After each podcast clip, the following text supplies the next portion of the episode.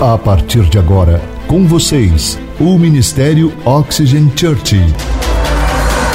Prepare o seu coração como uma boa terra para receber uma palavra do céu, inspirada e ungida pelo Espírito Santo. Experimente agora estar debaixo de uma atmosfera na presença do Espírito Santo de Deus. Você está pronto? Então prepare-se, porque a palavra chegou. Hoje nós daremos continuidade à nossa série sobre Jesus. E semana passada nós tivemos um espetáculo fantástico. Quem é que esteve semana passada? Gostaram do espetáculo? Tem gente que falou assim, pastor, eu só não gostei que eu chorei muito. a história de Jesus é fascinante e nós louvamos a Deus por toda a equipe, todo, toda a equipe de voluntários que se envolveram, o Maicon, a Simone que estiveram à frente dirigindo essa peça. Vocês estão de parabéns. Que Deus abençoe e já prepare para o ano que vem, tem que ser melhor do que esse. Se não for melhor, está demitido. Vamos lá. Brincadeira, ele é uma pessoa fantástica. É, nós temos falado dessa série de mensagens sobre encontros que pessoas tiveram com Jesus e tiveram o seu destino alterado.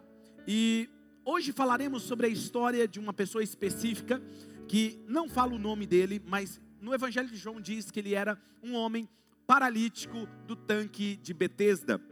Mas antes eu quero dar uma dica a todos vocês que estão lendo os evangelhos.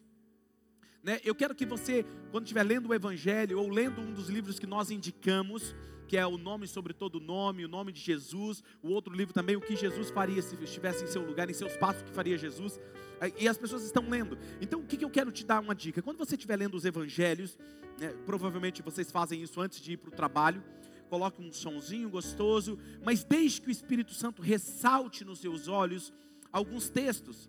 Porque quando ele dá aquela revelação para você, ou seja, no livro ou no evangelho que você está lendo, nós chamamos de revelação, que ele ressalta, é como se fosse uma palavra direta para você.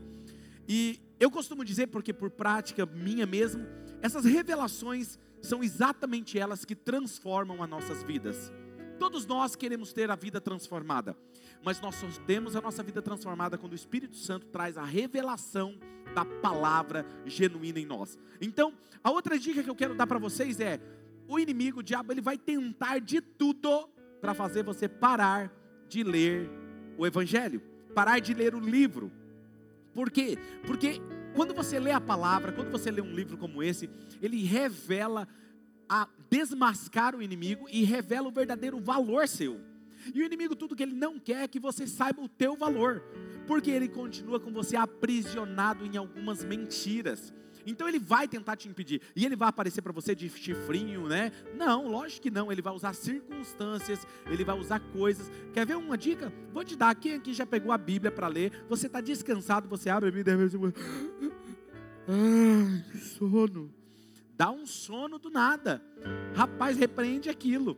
Entendeu? É o que? O inimigo tentando agir para impedir que você tenha essas revelações. Mas todos aqueles que estão lendo e estão se mantendo firme, eu quero dar parabéns a vocês, ok? Vamos ler o texto que está aqui no Evangelho de João, capítulo de número 5, versículo 1 a seguir.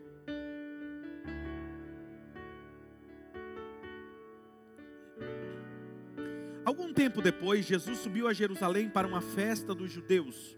Há em Jerusalém, perto da porta das ovelhas, um tanque que em aramaico é chamado de Betesda, tendo cinco entradas em volta. Ali costumava ficar grande número de pessoas doentes e inválidas. Diga comigo, doentes e inválidas. Cegos, mancos, paralíticos, e eles esperavam um movimento das águas. De vez em quando descia um anjo do Senhor e agitava as águas. E o primeiro que entrasse no tanque, depois de agitadas águas, era curado de qualquer doença que tivesse. Um dos que estavam ali era paralítico, fazia 38 anos. Diga comigo, 38 anos, é importante isso aqui. Quando viu deitado e soube que ele vivia naquele estado durante tanto tempo, Jesus lhe perguntou: Você quer ser curado? E disse o paralítico: Senhor, eu não tenho ninguém que me ajude a entrar no tanque quando a água é agitada. Enquanto eu estou tentando entrar, outro chega antes de mim. Então Jesus lhe disse: Levante-se, pegue a sua maca e ande. Imediatamente o homem ficou curado, pegou a maca e começou a andar. E isso aconteceu em um sábado.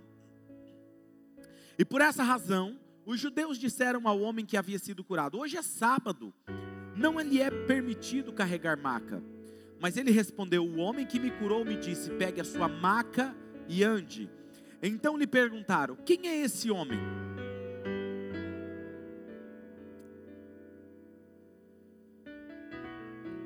O homem de fora, o homem que fora curado não tinha ideia de quem era ele, pois Jesus havia desaparecido no meio da multidão. Mais tarde, Jesus o encontrou no templo e lhe disse: Olhe, você está curado, não volte a pecar, para que algo pior não lhe aconteça. O homem foi contar aos judeus que fora Jesus quem o tinha curado. Então, os judeus passaram a perseguir Jesus, porque ele estava fazendo essas coisas no sábado.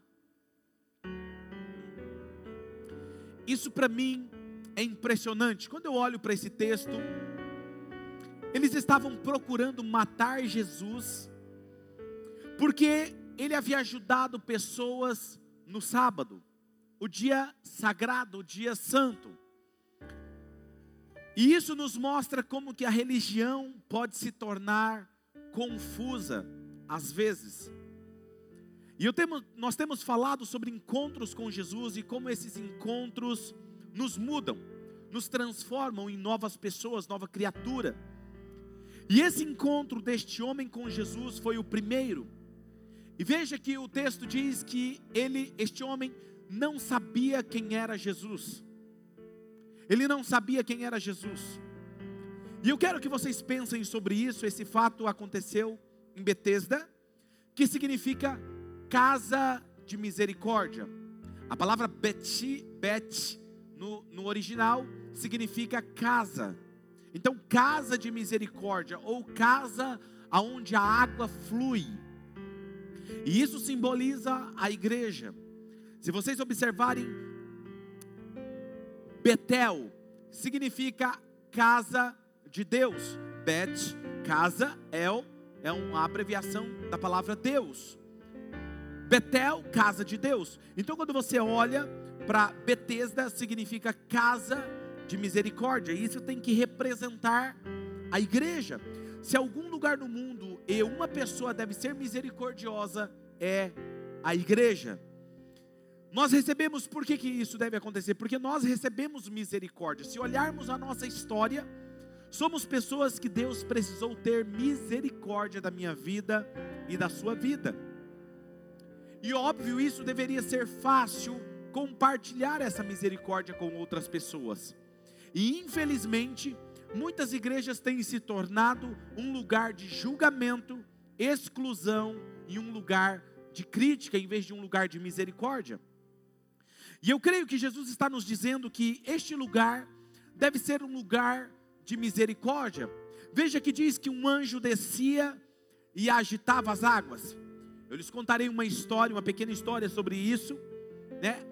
A história diz que esse hábito de levar os doentes, os mancos, os cegos, os leprosos, os paralíticos para esse tanque de Betesda, eu estive lá. É um lugar muito fundo, eu vou falar mais à frente sobre esse assunto, vou voltar aqui. Mas diz que esse costume começou a ter essa prática na época de Jesus. E isso geralmente acontecia, era muito forte, isso todos os dias acontecia, mas era muito forte nos momentos de festas judaicas, porque vinham pessoas de todos os lugares das regiões para estarem ali. E, e tinha um motivo por que aquilo acontecia. E algumas semanas atrás nós falamos sobre o texto que fala que Jesus transformou a água em vinho. E nós comentamos que, com certeza, Maria foi até Jesus porque Algumas coisas talvez estranhas aconteciam na infância de Jesus, não é verdade? Lembram disso? Eu, eu ousei fazer algumas conjecturas cômicas aqui. E eu queria também pensar um pouquinho sobre isso. Eu estava olhando para esse texto e, e eu comecei a pensar sobre isso. Agora imagine: Jesus era criança, ele ia com seus pais para a festa. E eu imagino Jesus passando perto de um tanque de água chamado Betesda. Eu não consigo imaginar Jesus apenas olhando para a água. Imagina Jesus, né, talvez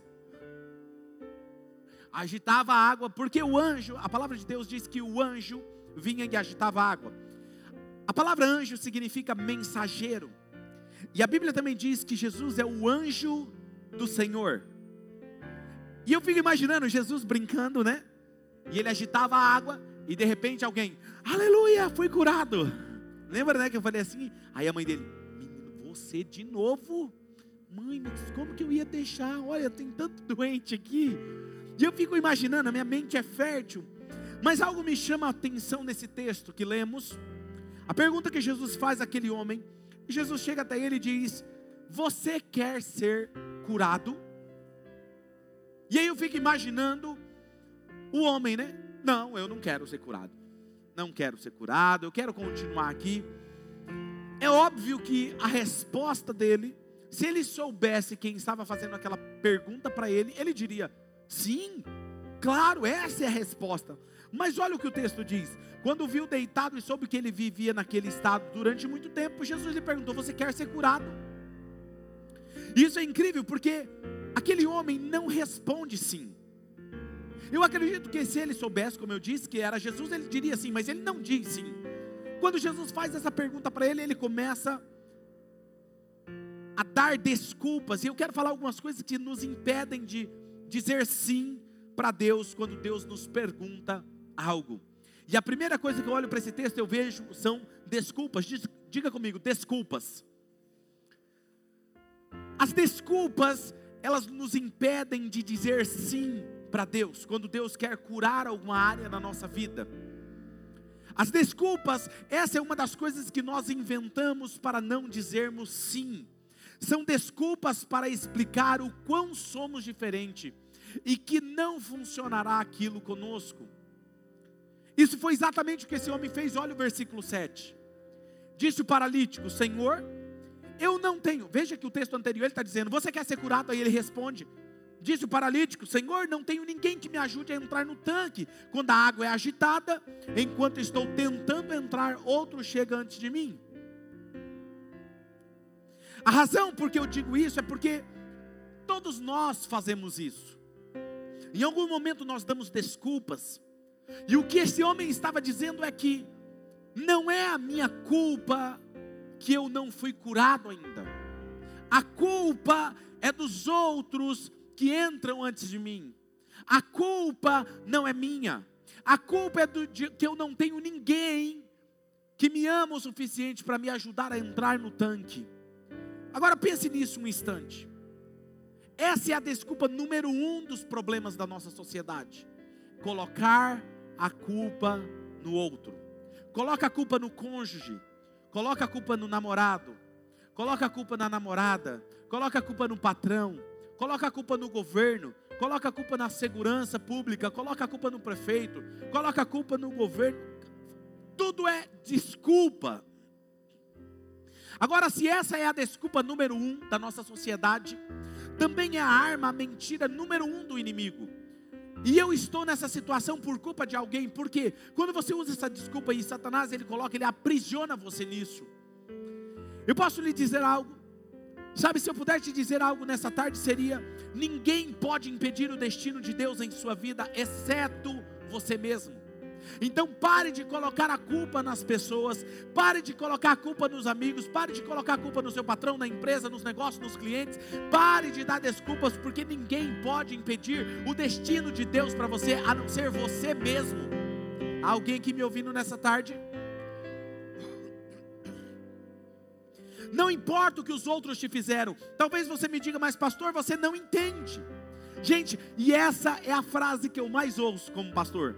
Pastor, você não entende. Eu ouço direto essa frase. Posso te dizer uma coisa? Eu posso não entender da sua vida nos detalhes, mas eu sei quem é Jesus. Jesus é o mesmo ontem, hoje e será para sempre. Não existe nada impossível para Ele. É só você colocar nas mãos dele e Ele vai resolver isso. E geralmente é o que eu escuto como pastor. Alguns chegam em mim e falam assim: Pastor, eu creio que Deus restaura casamentos mas a minha situação é uma exceção. Vou te falar porque no meu caso é diferente. Outros dizem, pastor, eu creio que o dízimo abençoa as pessoas que são generosas. Sim, eu acredito nisso. Mas, pastor, é, o meu caso é um pouco diferente. Outros dizem, em outras palavras, não, pastor, o negócio é o seguinte. Pastor, olha, é, na verdade, não é que eu sonego o governo. Na verdade, eu, eu, eu faço isso porque o meu contador pediu para fazer isso. Na verdade, é que todos os meus amigos fazem isso. O meu caso é diferente. Em outras palavras, uma pessoa que fala isso, ela está dizendo: Eu sou a exceção do poder de Deus, eu sou o único que Deus não pode mudar a minha situação. E eu estou aqui nessa tarde para te dizer uma verdade: não existe exceção para o poder de Deus, não importa quão difícil pareça a sua situação, ou quão impossível esteja hoje o que você está dizendo, eu posso dizer com segurança, baseado no que eu tenho vivido com Deus, dentro de algum alguns minutos Deus pode mudar a sua história para sempre. Amém? Você pode receber um telefonema agora que vai mudar o seu destino. Amém? Quem crê nessa verdade? Sabe, João capítulo 5, versículo 5 diz assim: ó, um dos que estavam ali era paralítico há 38 anos. Diga comigo, 38 anos. Cara, sabe o que é 38 anos? Eu vou falar para você. É um Claudinei. Eu tenho 38 anos. Hã? Sabe o que é isso? Uma pessoa passar a minha vida inteira como um paralítico, perto de um tanque, sofrendo, excluído. Eu acredito que todos nós concordamos que a doença deste homem era as pernas. Esse termo paralítico, no original grego, isso geralmente é traduzido por debilidades. Diga comigo, debilidades. Estou pedindo para você repetir, para você gravar essa informação. Paulo geralmente ele usa essa tradução, né, quando ele diz, por exemplo, aquele texto famoso que todos vocês conhecem: quando eu estou fraco é que eu estou forte. A palavra fraco aí, ela é traduzida por debilidade. É a mesma palavra para paralítico a mesma usada aqui, e Paulo está dizendo: Eu vou regozijar-me nas minhas debilidades, porque quando eu tenho debilidades é que eu sou forte. E obviamente que ele não está enfatizando as suas debilidades, muito, muito, pelo contrário, ele está enfatizando o poder de Deus na sua vida. Agora a pergunta para você nessa tarde é: qual é a debilidade que você tem na sua vida? Para este homem, era uma debilidade física. Mas quem sabe existe uma debilidade emocional em você. Talvez exista uma debilidade espiritual em você. Só pense um minuto sobre isso. Que debilidade existe hoje em sua vida que precisa ser tocada por Jesus? Uma área que você não gosta de mexer, que há anos você sofre com isso. Sabe? Talvez um comportamento, algum vício, alguma coisa que você quer se livrar de uma vez por todas. Talvez alguns vão me dizer aqui hoje, nessa tarde, pastor, eu, eu não lembro de nenhuma debilidade no momento. Pergunte para sua esposa, com certeza ela vai te entregar uma lista. é engraçado, mas as pessoas que nos amam, elas sabem as áreas que nós precisamos melhorar. É que nós não temos coragem de perguntar, não é verdade? Agora deixa eu, então a pergunta é: deseja ser curado dessa debilidade hoje? A segunda coisa que eu vejo nesse texto é esforço. Diga comigo, esforço. Olha o que o texto diz, olha o que Jesus diz para ele no versículo 8. Então Jesus lhe disse: Levante-se, pegue a sua maca e ande. Veja que Jesus não disse para aquele homem, Michael, assim: seja curado. Ele poderia, sim ou não? Ele já disse outras vezes, ele disse: a sua fé te salvou, vai.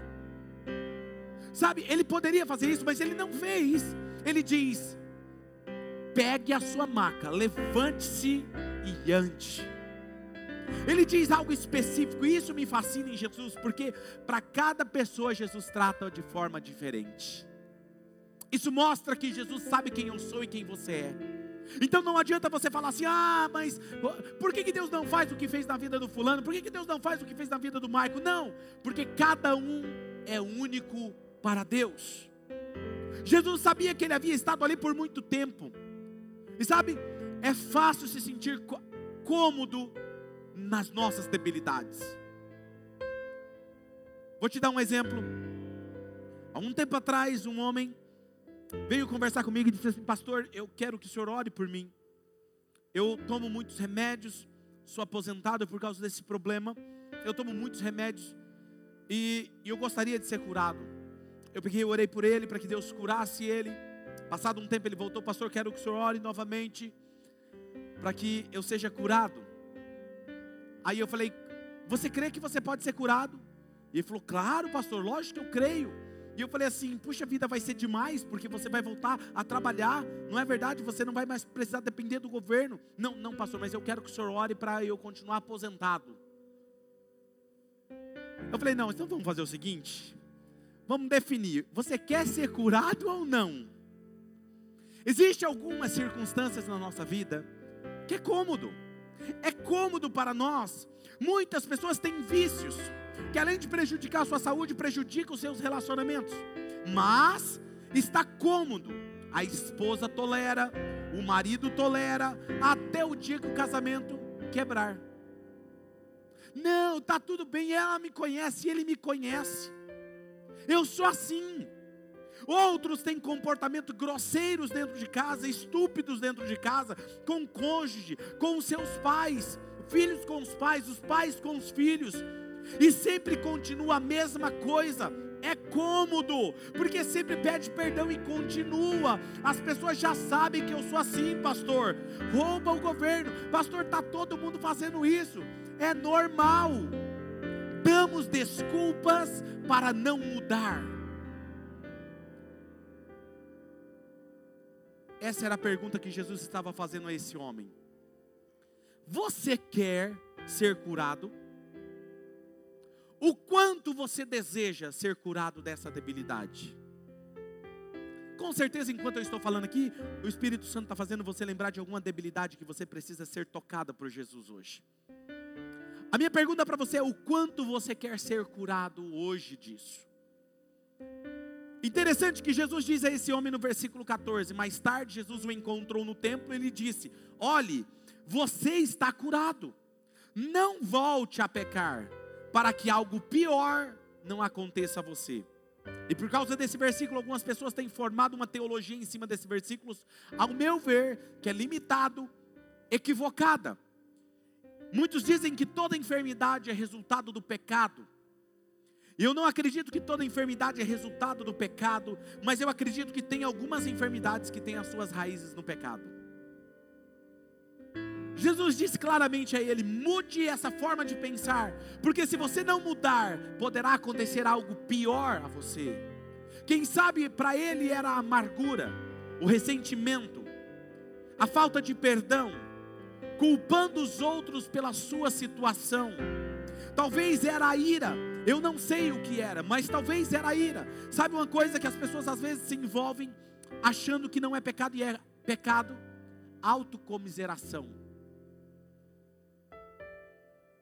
Muitos não desejam ser curados porque aquela situação em que ela está vivendo ou ele está vivendo chama a atenção das pessoas para ele ou para ela.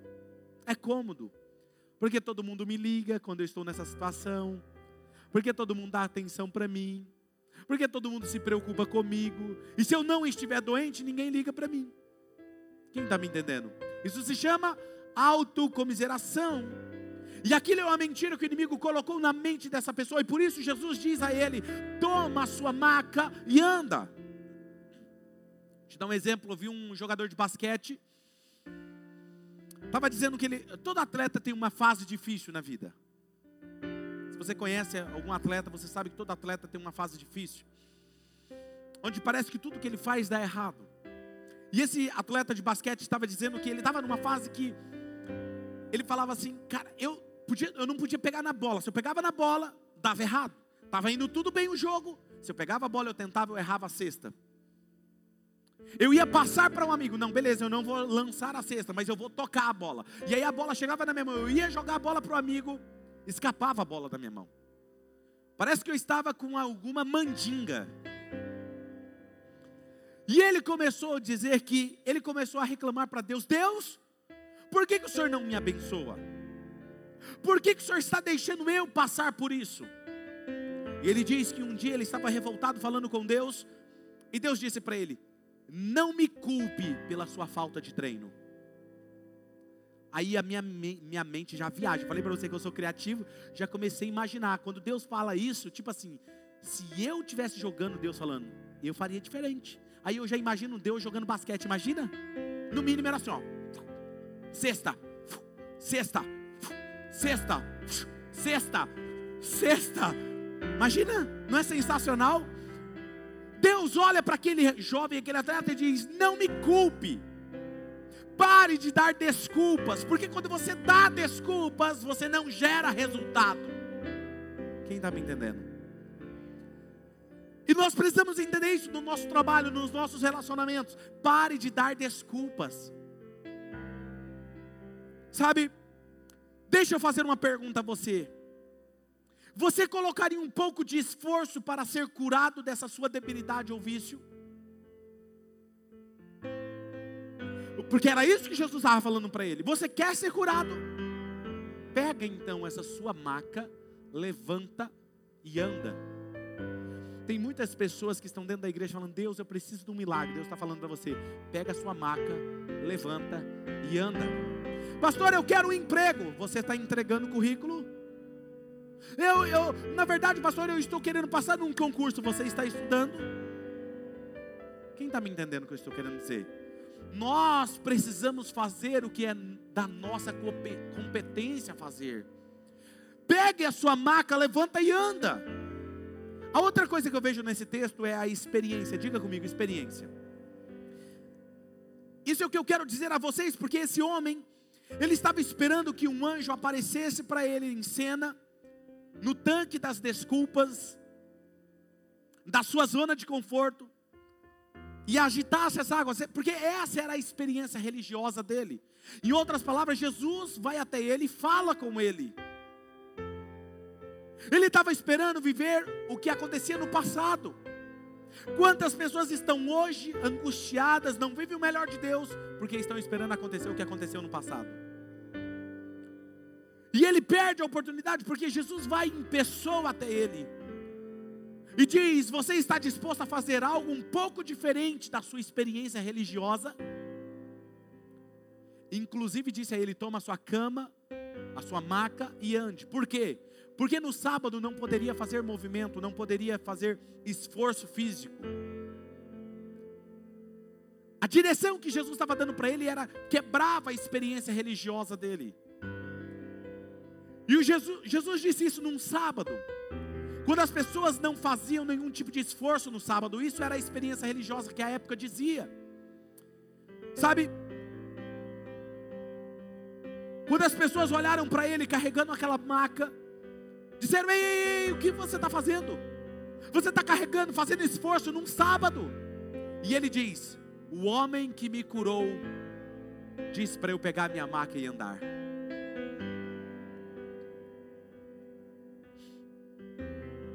Em outras palavras, você sabe que essa era a regra para, a regra para não trabalhar no sábado.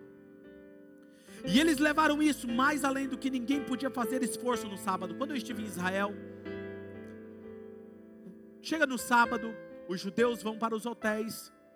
É engraçado isso, porque eles não ficam em casa. A maioria, quem tem condições, vai para os hotéis da cidade. E os elevadores não funcionam no sábado. Porque se você apertar o botão do elevador, você está fazendo esforço. Então não pode. Em alguns hotéis que são mais modernos, então o elevador funciona, mas ele funciona sozinho. Então ele abre, você entra, aí para no próximo andar. Abre, fecha sozinho. Desce, para no próximo andar. Abre a porta, fecha novamente. E você fica, né? Porque são grandes hotéis. Mas aí eu fiquei imaginando, né? Porque eu fico pensando. Imagina aquele hotel que o elevador não funciona. Por quê? Porque se você apertar o botão, você está fazendo esforço. Mas subir escada não é esforço. Não é engraçado? Não é engraçado isso? E alguns judeus têm o hábito, às vezes, de cuspir no chão. Meio nojento, mas é. E no sábado eles não podem fazer isso. Por quê? Porque se ele cuspir no chão, a terra vai trabalhar. É estranho, mas é isso. Enquanto na verdade, quando Deus instituiu que o sábado não deveria se trabalhar, era dizendo o seguinte: olha, o dia do Senhor vocês não trabalhem, consagre ao Senhor e consagre a sua família. Era só isso que Jesus estava dizendo. Para eles é o sábado, mas para nós aqui é o domingo. Estão me entendendo? Entenda isso que ele está dizendo. A questão aqui era que ele teria que ir contra o que ele tinha aprendido na sua educação religiosa. Existe a possibilidade que você pode ser curado ou liberto dessa debilidade, mas para isso você precisa sair da sua zona de conforto. Quando se trata da educa educação religiosa, talvez adorar Jesus dançando. Você nunca adorou Jesus dançando? Eu fico imaginando o Odival dançando. Hoje eu chamei o Odival para cantar comigo ali no fundo. Eu vou ensinar ele a cantar dançando. Vamos em parceria, né? Está com medo de eu chamar você aqui agora, né? Não vou fazer isso com você não, imagina. Um dia, quem sabe. Eu vou contar uma experiência para vocês que aconteceu aqui na nossa igreja. Chegou uma pessoa aqui na nossa igreja, falou: "Ah, vou conhecer a igreja do pastor Claudinei". E quando chegou aqui, viu? Primeiro ele, ele falou assim para mim: "Pastor, cheguei boate, né? Já fiquei achei estranho". Aí quando eu entro, eu vejo tudo preto. Eu falei, preto é do diabo, não dá. Isso aqui não é de Deus. E aí ele sentou, ele sentou uma das cadeiras ali, desse lado. E aí depois ele me chamou e falou assim: eu comecei a questionar Deus. Porque todas as igrejas que eu ia não é preta. E eu falei assim: Deus, isso aqui não é a sua casa. Deus falou assim para ele: é que o foco aqui não é as pessoas, é eu. Não é para você ficar olhando. Ele falou assim: Mas Deus não dá nem para enxergar ninguém. Não é para você enxergar ninguém, é para você ouvir a minha palavra, só isso. E aqui é a minha casa. E eles saiu impactados daqui. Por que, que eu estou te dizendo isso? Para ressaltar nossa igreja? De jeito nenhum. É para falar que, para quebrar preconceitos religiosos. Vou te dar outro exemplo. Quem aqui consegue, conhece o Sidney? Sidney, o, o chefe da, da, do espetáculo, ele sempre teve muito respeito, criado num lar evangélico. Ele aprendeu que não poderia se usar boné na igreja, porque era falta de respeito, de educação. Principalmente cantar no púlpito de boné de jeito nenhum. Aí vem o Vini, deu o irmão do Michael, para me dar trabalho. Que aí eu tenho que ficar respondendo para todo mundo porque que ele canta de boné, né?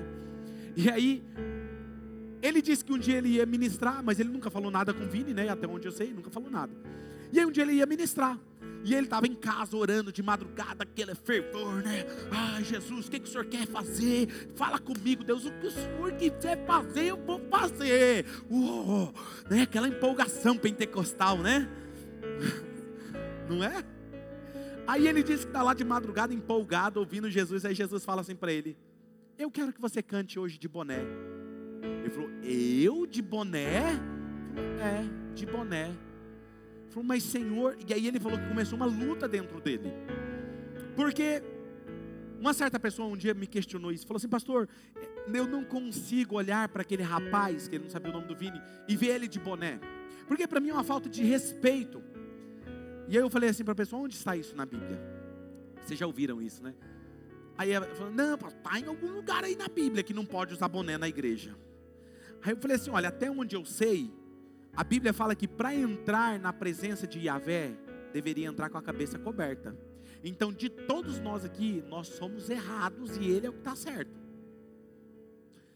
É, pastor, é pastor, por isso que eu gosto do Senhor. O Senhor, o senhor ensina a palavra. E aí o Sidney veio de boné, porque Deus falou assim para ele: talvez vai ter alguém lá hoje, que está pedindo um sinal para mim.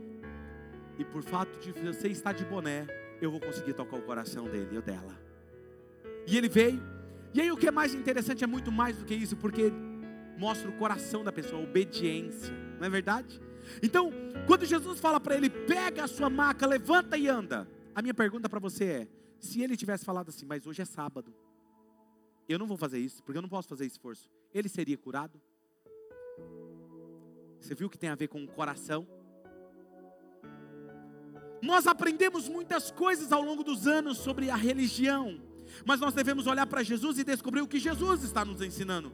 E quando Deus rompe com essas barreiras dentro de nós, Ele abre espaço em nossas vidas para o milagre que tanto nós precisamos.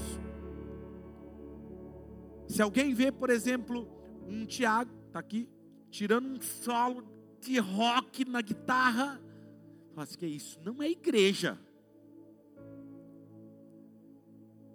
Eu nunca contei isso para ele, mas eu vou contar. E a pessoa que está envolvida está aqui me ouvindo. Cara fantástico. Vou citar o nome dele porque eu não pedi permissão, né? Mas ele está me ouvindo aqui agora. Ele chegou na igreja e ele estava procurando algo relacionado a Jesus e não religião.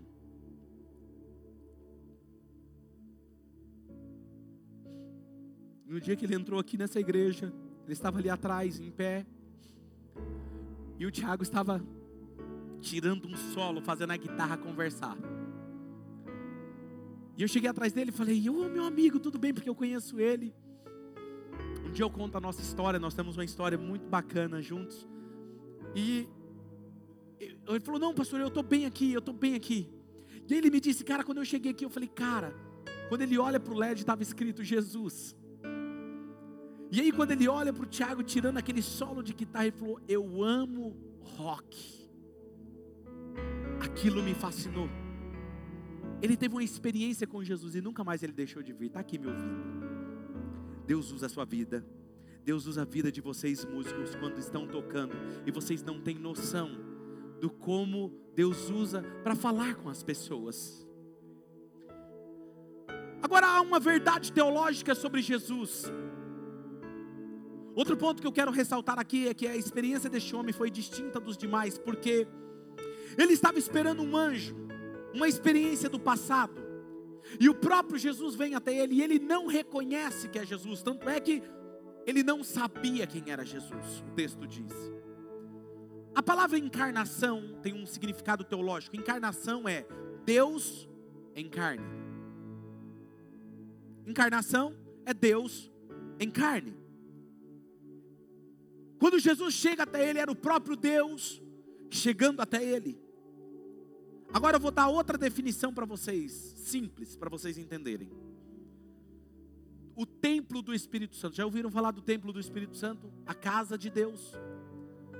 1 Coríntios 6,19, olha o que diz o texto. Acaso não sabem que o corpo de vocês é santuário do Espírito Santo, que habita em vocês, que lhe foi dado por Deus e que vocês não são de vocês mesmos?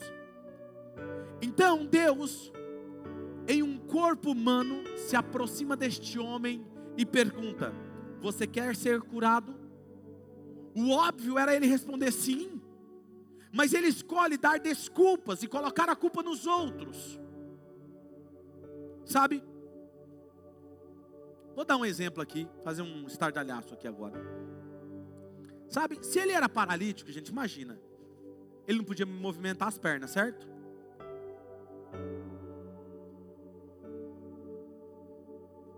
Não é verdade? Ele podia movimentar as pernas? Não, né? Agitou a água, não era só ele fazer isso aqui? Será que era difícil fazer isso? Mas ele preferiu. Ninguém me ajuda. Ninguém me coloca. Ficou 38 anos ali.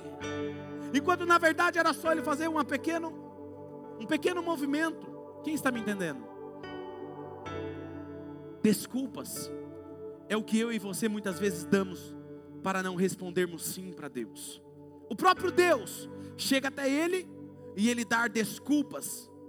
Qual é a desculpa que você está dando hoje para continuar fazendo o que você está fazendo?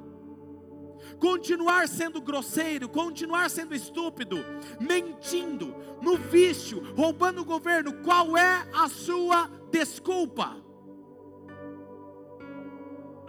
Jesus está falando: para que eu mude a sua vida, você precisa se esforçar mais. Pegue a sua maca, levante e ande. Jesus, Deus em forma humana, se aproxima dele e ele não sabe que é Deus.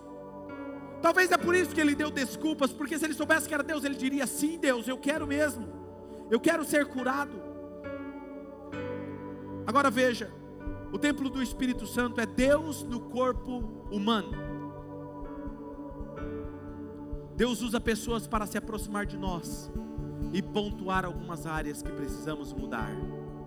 A minha pergunta para você é: quantas vezes Deus usou uma pessoa para se aproximar de você, falar algo e você deu desculpas? Quantas pessoas Deus usou até hoje para falar com você? Talvez alguém do GC disse: Ei, vamos para o GC. Talvez Deus estava usando aquela pessoa para quebrar um paradigma em você. E você escolheu dar desculpas. Não, a minha vida vai mudar uma hora, mas eu não preciso disso. E você continua dizendo: Deus, o Senhor não faz nada por mim. No último dia, Deus vai falar assim: lembra aquela pessoa, lembra aquela outra pessoa, lembra aquela outra pessoa. Todas elas eu trouxe até você para falar com você, para mudar a sua história, e você escolheu dar desculpas. Deixa eu te dizer algo. Semana passada eu supervisiono GCs. Cheguei em um GC, nós estávamos no final, e o nosso moderador disse: Pastor, você pode orar para encerrar? E o Espírito Santo disse para mim: Ore por aquela moça. Eu não sabia o que ela estava passando. Eu chamei ela, eu e minha esposa, a Mari, e começamos a orar por ela. Começou a chorar, foi ministrada. E no final eles contaram tudo que ela estava passando. E ela disse: Hoje foi a primeira vez que eu vim no GC. Alguém me convidou e eu sentia como se fosse Deus mandando vir aqui. A minha pergunta é: se ela tivesse dado desculpas e não ido, a história dela não seria mudada. Entende? Vou te dizer outro exemplo. Há um ano atrás eu estava nesse púlpito e Deus me disse: existe uma mulher aqui que está querendo há muito tempo querer ter filhos. Há muitos anos eles querem ter filhos e estão fazendo tratamento e não conseguiram ainda. Daqui um ano ela estará grávida.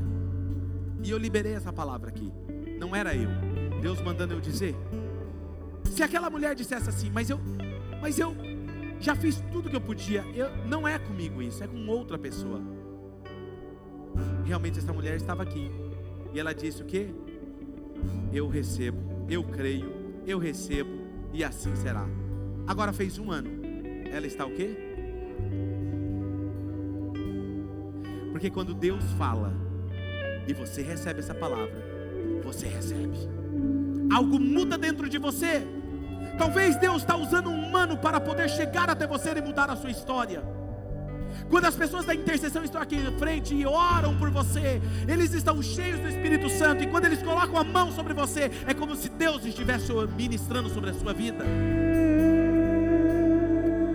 Pergunto: o quanto você deseja ser curado dessa debilidade? Qual é a área da sua vida que precisa de cura? Não tem desculpa, se esforce, não deixe que a experiência religiosa o impeça de receber algo de Deus. E a quarta coisa que eu quero falar que eu vejo nesse texto que me constrange é o amor. Diga comigo, o amor. O que mais me impressiona nessa história é que mesmo esse homem, demonstrando as suas debilidades, as suas desculpas para não ser mudado, a sua falta de esforço, Jesus o ama tanto que vai até ele pessoalmente e ama ele mesmo assim. Talvez você não saiba, Lembra que eu disse que nós voltaríamos nesse texto? Foi criado esse, essa cultura de pegar os coxos, mancos, cegos, leprosos e colocar no tanque e dizer que enquanto o anjo agitava a água, alguém, a água alguém seria curado. Agora imagina um paralítico que cai dentro da água, um cego, um leproso, porque eles queriam excluir todas essas pessoas doentes para não ficar nas ruas da cidade de Jerusalém, que era a festividade, pedindo esmola. Eles eram excluídos literalmente. Eu estive nesse tanque, é um lugar escondido, onde ninguém ia, só apenas ficava ali os doentes. Eles eram excluídos da sua família. E Jesus vai até aquele tanque. Jesus sabe do sofrimento de todos ali. Mas talvez o pior de todos eles era aquele homem que estava ali há 38 anos dando desculpas. E se eu e você fôssemos olhar, nós falaríamos: esse é o que menos eu curaria. Porque é essa a nossa forma de pensar. Eu vou curar quem quer, eu vou curar quem crê, eu vou curar quem quer, quem deseja, quem faz alguma coisa. Eu não vou curar essa pessoa. Aí Jesus mesmo sabendo dessas falhas dele, Jesus vai pessoalmente até ele e cura aquela debilidade dele. Que amor é esse? Que mesmo nos conhecendo tão profundamente, mais do que a nós mesmos, mais do que os nossos amigos e nossas famílias, nos ama mesmo assim e vem ao nosso encontro.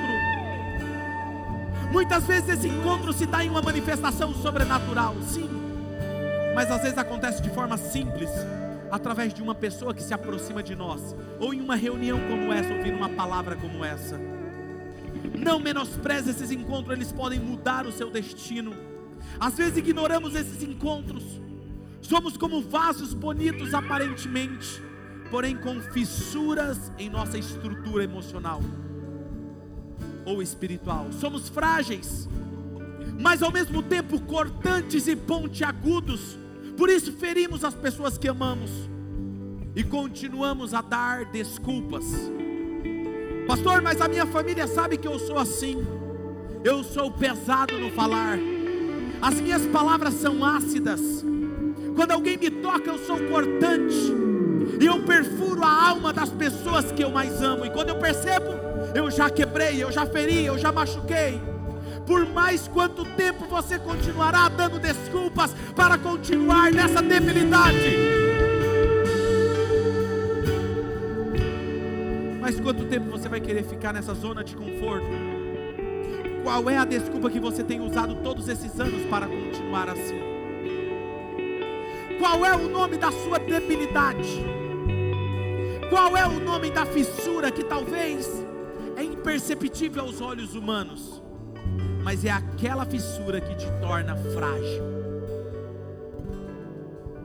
As debilidades e desculpas daquele homem no tanque de Betesda não impediu que Jesus o amasse e fosse até ele mudasse, desse a oportunidade de mudar a sua história. Os nossos pecados, as nossas falhas, não impedem que esse amor de Deus venha ao nosso encontro e nos transforme em novas pessoas. 2 Coríntios 5,21 diz: Aquele que não conheceu o pecado, ele o fez pecado por nós, para que nele fôssemos feitos justiça de Deus. E aí eu imagino aquele homem, que era conhecido por dar desculpas durante 38 anos, agora ele era conhecido pelo homem que foi curado por Jesus em um sábado. Eu fico imaginando a cena, ele andando por Jerusalém com aquele semblante transformado e alguém dizia: Olha o homem que foi curado em um sábado. Deixa eu te falar uma coisa: qual é o nome da sua debilidade? Todos te conhecem por essa debilidade. Você será conhecido por aquilo que Jesus fez e não mais pela sua debilidade. Tudo que você precisa é se esforçar um pouco mais. O que você está disposto a fazer? Para você ser curado hoje. Chega, chega desse comportamento que tem comprometido você. Feche seus olhos. Se você está aqui pela primeira vez, a primeira cura que nós precisamos é ser curados na alma, perdoados nossos pecados